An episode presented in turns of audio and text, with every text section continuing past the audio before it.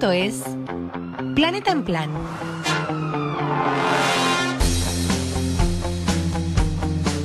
La columna ambiental de Javi Corcuera.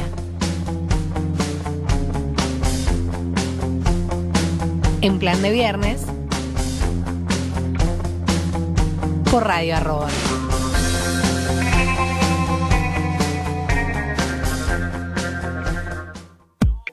Hoy quiero hablarles de residuos y de cosas.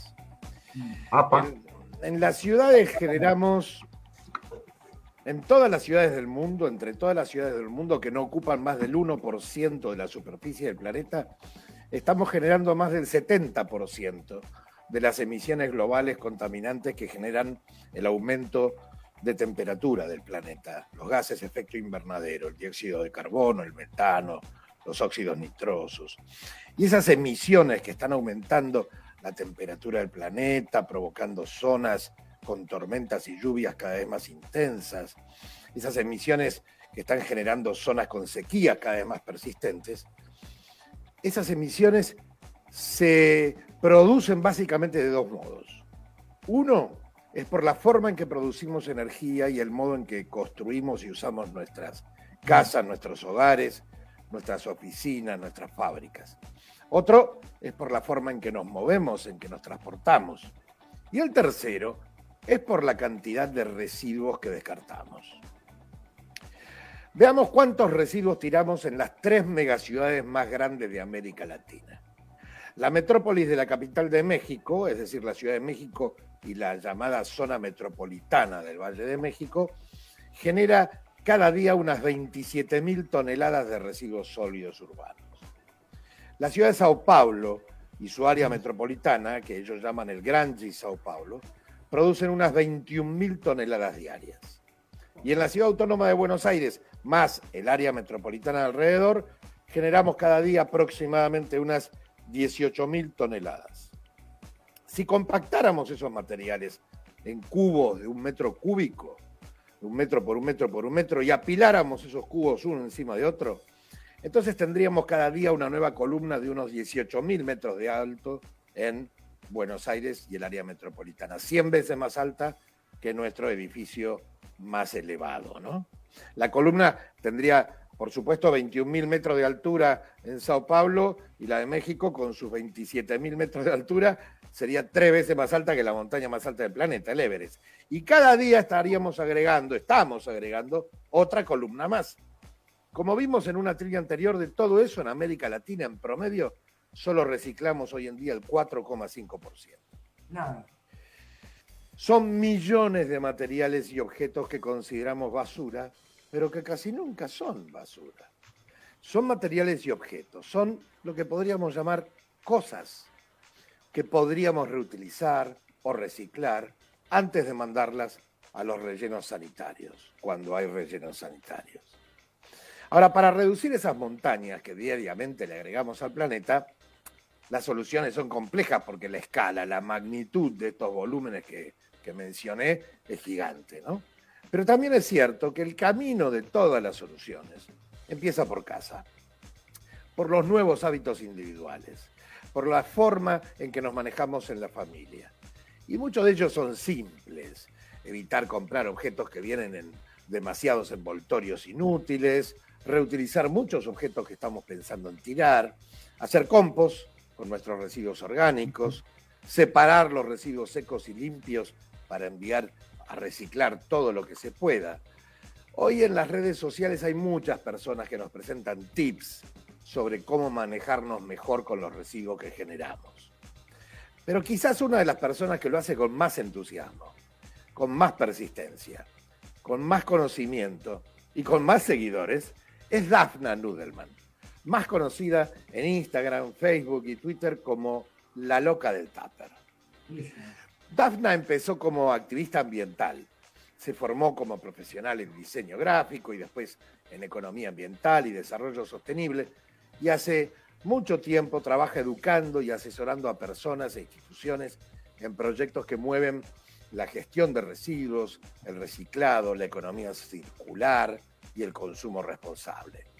Ella misma explica que ese apodo que usa la loca del tupper, que ya hoy en día es casi su imagen de marca, surgió después de mucho tiempo de ser la loca de otras cosas.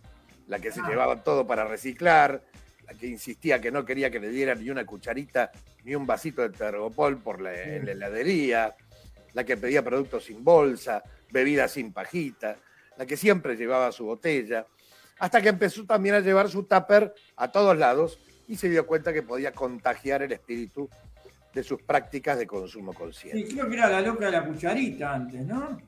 Puede ser, pero habría que preguntarle. Sí, A la ver loca si- de la cucharita y después saltó al tapa. A ver, a ver si estamos mezclando locas. Ojo, habría que No, preguntarle. no, no. E- e- Está en lo cierto, Garrido, porque vos sabés que en la heladería no quería que le dieran la cucharita de plástico. Sí, sí, eso lo sé. Eso lo sé. Y eso formó parte de una de sus campañas.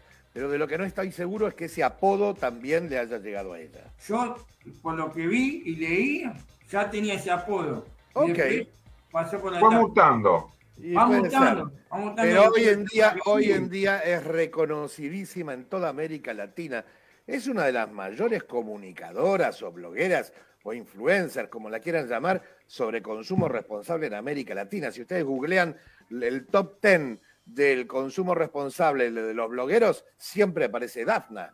Así que le pregunté a esta querible loca del tupper, porque además es muy buena persona, le pregunté en primer lugar, ¿cómo percibe que la pandemia ha influido en el uso de materiales descartables? Esto es lo que respondió.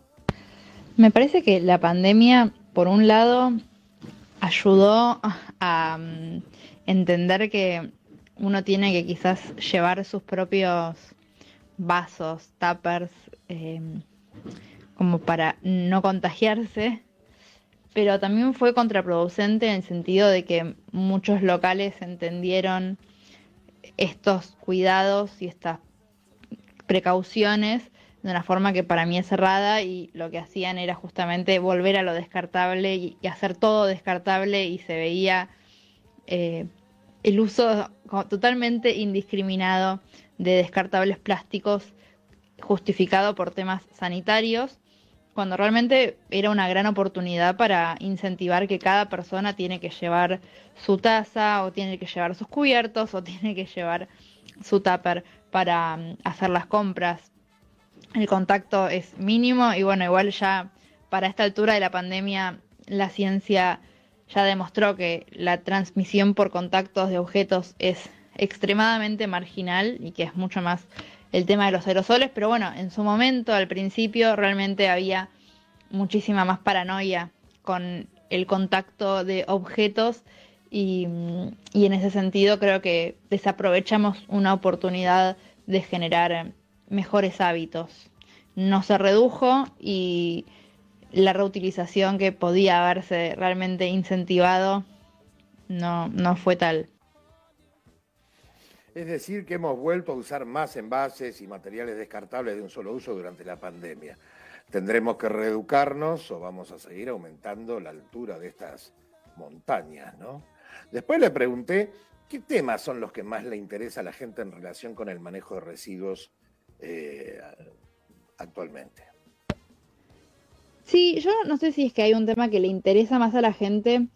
eh, quizás interés no es la palabra más adecuada. Sí creo que hay una puerta de entrada por la que la mayoría empieza a, mm, acercarse a todo el tema del cuidado ambiental que tiene que ver justamente con los residuos que generamos. Entonces, la, la pregunta quizás más frecuente es dónde reciclo tal cosa, dónde recuperan tal residuo que tengo en mi casa.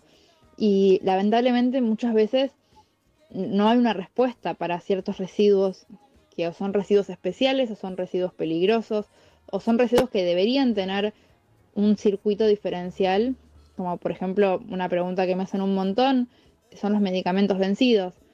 Entonces, debería tener un, un circuito diferencial los medicamentos vencidos y no lo tienen de forma oficial y establecida, al menos en la ciudad de Buenos Aires, Em, que deberían ser las farmacias y los hospitales los que reciben, pero bueno, en mi experiencia la mayoría de las farmacias de mi barrio a los que le acerqué me dijeron que no, que no recibían. Eh, bueno, y como eso, un montón de preguntas donde la inquietud inicial es cómo, si yo quiero ser responsable, cómo me hago cargo de estos residuos de la forma más responsable. Lamentablemente no todo tiene un circuito ideal para aprovechar esos materiales, porque básicamente estamos eh, en, este, en esta cultura del descarte y en esta economía lineal donde en verdad la recuperación de estos materiales es más una rareza todavía y no tanto el estándar. Hay un montón de materiales que, que hoy por hoy no tienen una, un circuito para ser aprovechados. Es un combate diario contra, como dijo Dafna, nuestra propia cultura del descarte, ¿no? Y de ese cambio gradual, así como de la disponibilidad de servicios para que los productores de los distintos objetos que les compramos se hagan cargo de su reciclado, depende que logremos reducir las montañas de basura. Es lo que hoy llamamos la responsabilidad extendida del productor. ¿Dónde tirar las pilas en desuso? Las empresas que nos venden las pilas son las que deben recibirlas y mandarlas a reciclar. Y así con miles de productos. Y no se preocupen por eh, el costo adicional que tiene para esas empresas el eh, encargarse de la vida útil eh, de todo el producto, porque generalmente te lo agregan al costo del producto cuando lo compras, ¿no? Así que ese es un tema que ellos resuelven de ese modo. Pero a la, a la, a la loca del Tupper, últimamente le preguntan mucho por algunos temas en especial. Veamos cuáles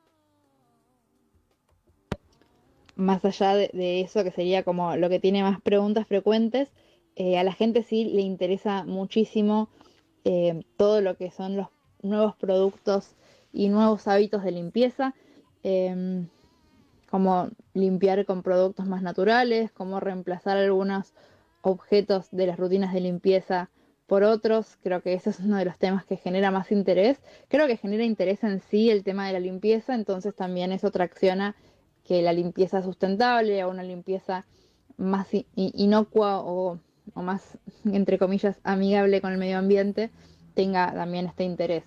Pero mm, en general la verdad es que hablamos de tantos, tantos temas como, como todos los temas de la vida hay. Entonces, em, no sé si hay alguno más popular que otros. Eh, hace poquito también hablé un poco sobre la tecnología y cómo hacer una mm, decisión más consciente y responsable a la hora de cambiar el teléfono, contándolo principalmente a partir de mi experiencia y eso también tuvo muchísimo interés. Así que, más que nada porque también había muchísimo desconocimiento, entonces generó como mucha curiosidad, mucho interés por saber más sobre cuáles son las cuestiones de que están detrás, o sea, antes y después de que un teléfono llegue a nuestras manos. Creo que los temas en general que nos interesan, ver cómo darles una vuelta eh, sustentable, eh, eso genera mucho, mucho interés. Y finalmente le pregunté a Dafna qué movida de consumo responsable le ha llamado últimamente la atención. Creo que la movida de consumo responsable que más me llamó la atención tiene que ver con que haya llegado acá a Argentina y que haya tenido éxito y que se esté expandiendo el concepto del supermercado sin packaging, del supermercado sin residuo, del supermercado 100% a granel, donde si vos no vas con tus propios frascos o bolsas, tenés que comprar frascos y bolsas, pero no son de plástico o no son de un solo uso, o es como la última opción y tenés que pagarlo, o sea que también estás eh, internalizando ese costo de estar comprando un frasco o estar comprando una bolsita de, papel madera.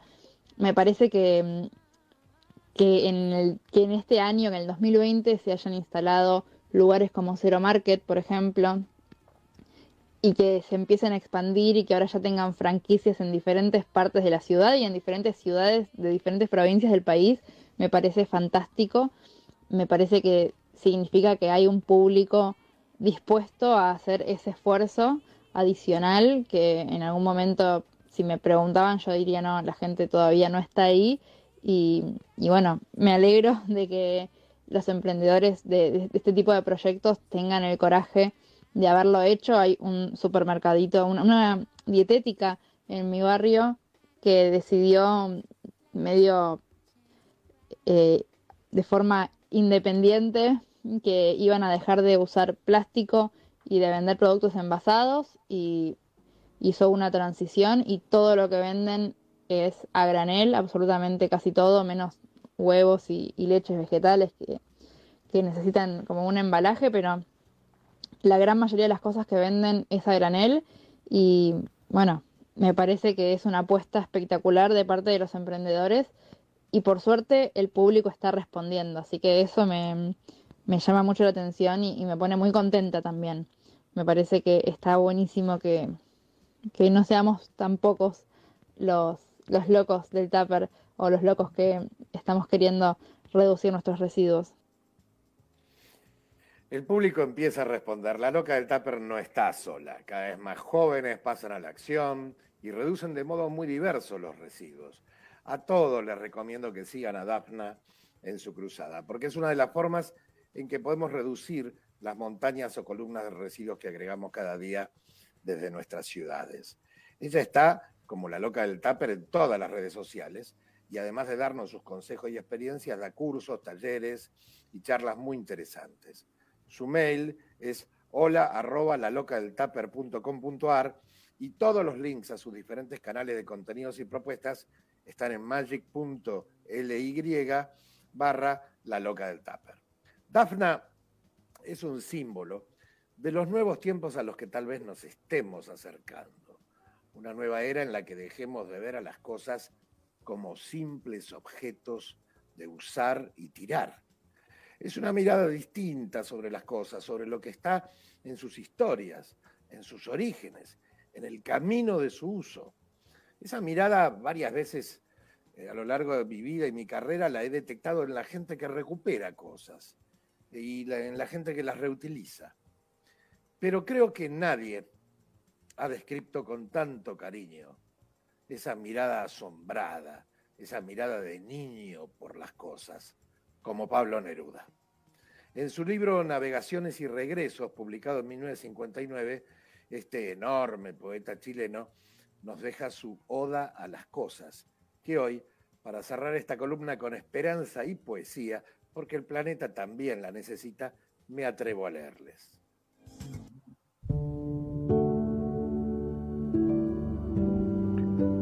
Amo las cosas loca, locamente. Me gustan las tenazas, las tijeras, adoro las tazas, las argollas, las soperas, sin hablar, por supuesto, del sombrero. Amo todas las cosas, no solo las supremas, sino las infinitamente chicas, el dedal, las espuelas, los platos, los floreros. Ay, alma mía, hermoso es el planeta lleno de pipas por la mano conducidas en el humo, de llaves, de saleros, en fin, todo lo que se hizo por la mano del hombre, toda cosa, las curvas del zapato, el tejido, el nuevo nacimiento del oro sin la sangre, los anteojos, los clavos, las escobas, los relojes, las brújulas, las monedas, la suave suavidad de las sillas. Hay cuántas cosas puras ha construido el hombre, de lana, de madera, de cristal, de cordeles, mesas maravillosas, navíos, escaleras.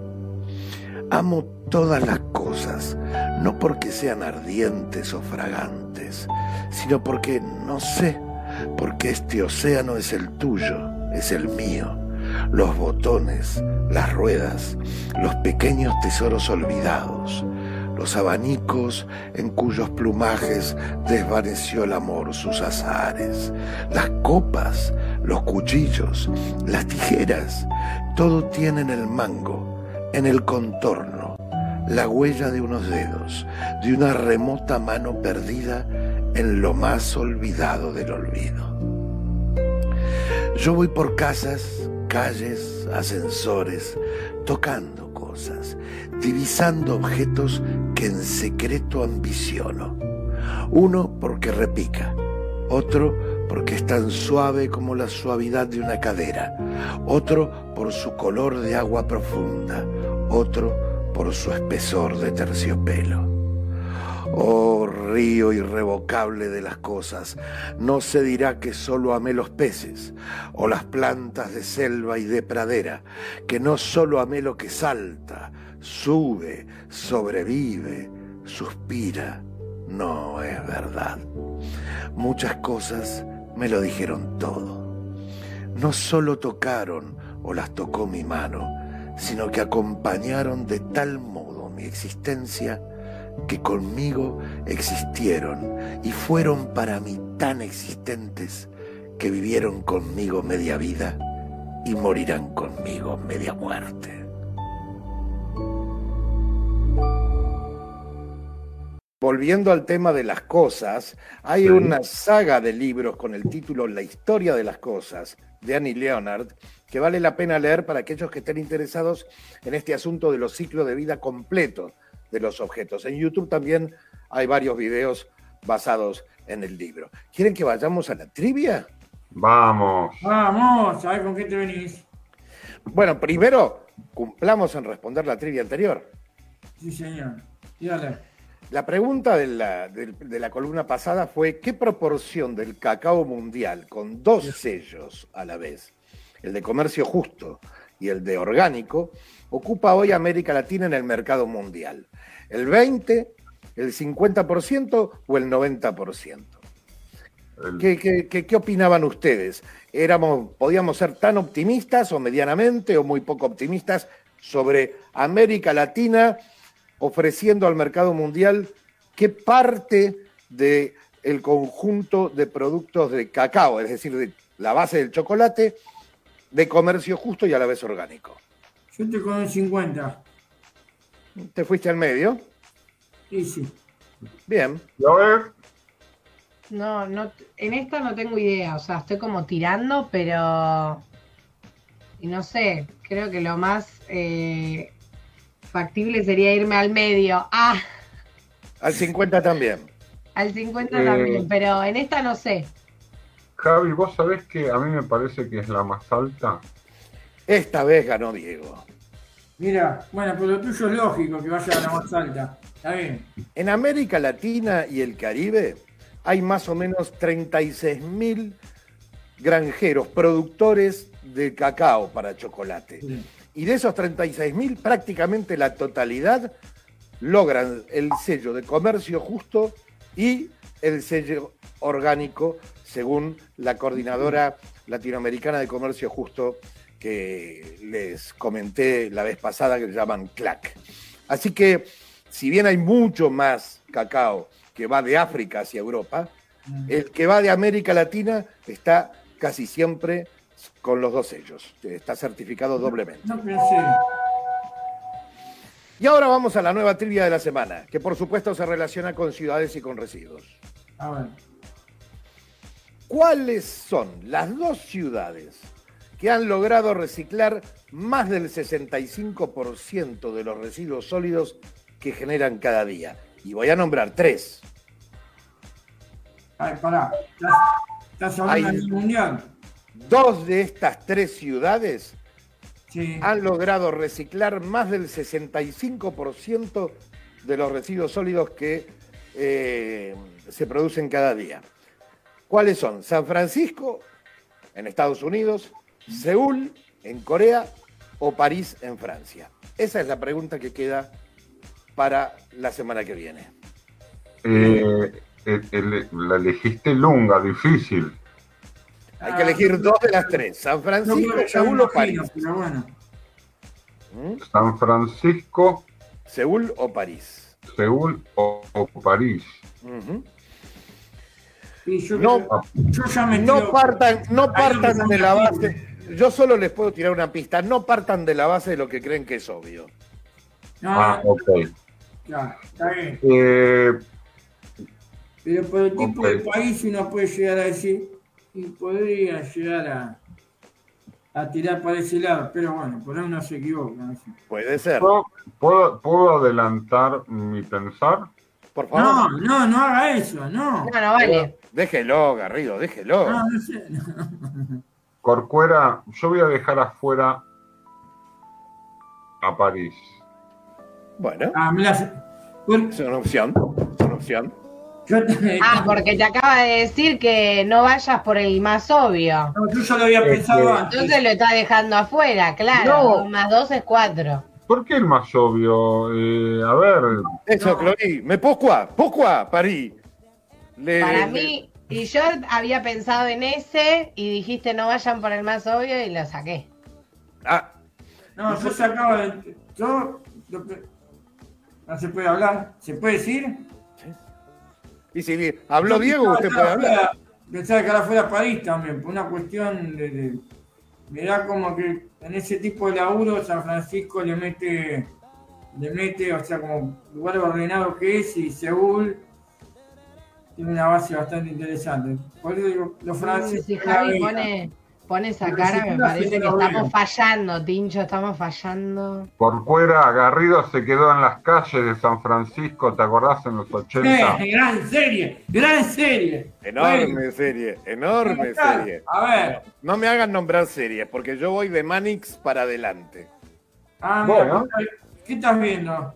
Ah, no, ahora en este momento estoy viendo con mi hijo una serie de Hitchcock, de los programas de televisión de Hitchcock. Ah, Eran capítulos de suspenso de 15 y- o 20 minutos por, por viernes que presentaba Bueno. Hitchcock. Se llamaba Hitchcock Presenta. Espectaculares, pero lo que es un- una fiesta es Hitchcock en cada programa cambia el modo en que él lo presenta. Es impresionante. muy bueno. Impresionante. Muy interesante. Javi, antes, antes de, de cerrar el bloque, eh, obviamente te agradecemos enormemente que en Planeta en Plan, en cada capítulo de Planeta en Plan, tenga las diferencias de convocar a, protagonistas innovadores eh, de lo que es la materia ambiental. Por eso siempre decimos que con vos estamos a la vanguardia ambiental. Y te quería hacer una pregunta vinculada a tu trayectoria. Eh, siempre eh, decimos al aire que has sido un ejemplo en la gestión pública en materia ambiental. Y en, y en relación a la, a la materia que trajiste hoy y, y a la protagonista que conversó con vos, nada más ni nada menos que la loca del Tupper, ¿Qué cambios notaste vos desde que estuviste en la, en la gestión pública a hoy en, en las costumbres del consumo responsable? ¿Vos notás que fue, que fue un crecimiento paulatino, muy gradual? ¿O notás que hay que empieza a haber cambios eh, fuertes que tienen que son más de que se viene algo mejor, mucho mejor? ¿O no? No sé, te pregunto. Yo creo que se ha ido mejorando gradualmente, pero en forma arrítmica, mejor dicho, en forma rítmica, como por oleadas. Eh, En un momento pusimos en la calle los primeros puntos verdes móviles para acercarle a la gente las opciones para separar, para eh, entregar sus, residuos bien separados. Y de pronto hubo una muy buena campaña, eh, pero al mismo tiempo era necesario completar el servicio de recolección, asegurando que cerca de la gente haya un contenedor gris o negro para los residuos húmedos y uno verde o de otro color para los residuos secos, reciclables, para mandarlos a reciclar. Y eso no fue posible eh, poner cerca de cada cuadra al menos un par de esos hasta va- varios años después. Recién hoy, la ciudad de Buenos Aires, recién hace no mucho tiempo, más o menos en todos los barrios, tiene, eh, te da la posibilidad de que camines apenas media cuadra o una cuadra y te encuentres con uno y otro tipo de contenedores. Aún así, todavía hay mucho por hacer, pero igual, déjame decirte que salvo Buenos Aires, la ciudad autónoma y Rosario, después el resto es muy, todo mucho más flu, ¿no? Eh, por citarte el tema, por ejemplo, de las 18.000 toneladas que produce la ciudad con el área metropolitana. Eh, sabemos que la ciudad autónoma de Buenos Aires, de las que manda, logra más o menos reciclar el 45%. Es bastante, dentro de todo. Eh, pero no sabemos lo que pasa con el resto del área metropolitana, porque los diferentes municipios, algunos hacen las cosas bastante bien, otros no tanto, otros no las hacen, otros las dibujan, entonces no hay datos. Entonces no podemos saber cuánto se está reciclando en toda la metrópolis realmente.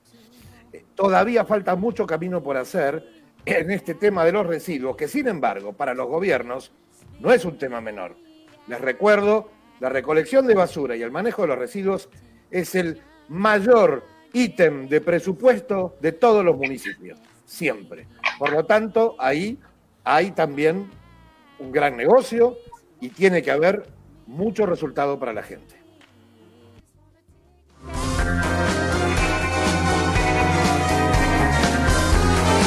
Esto fue Planeta en Plan, la columna ambiental de Javi Corcuera. En plan de viernes, por Radio Arroba.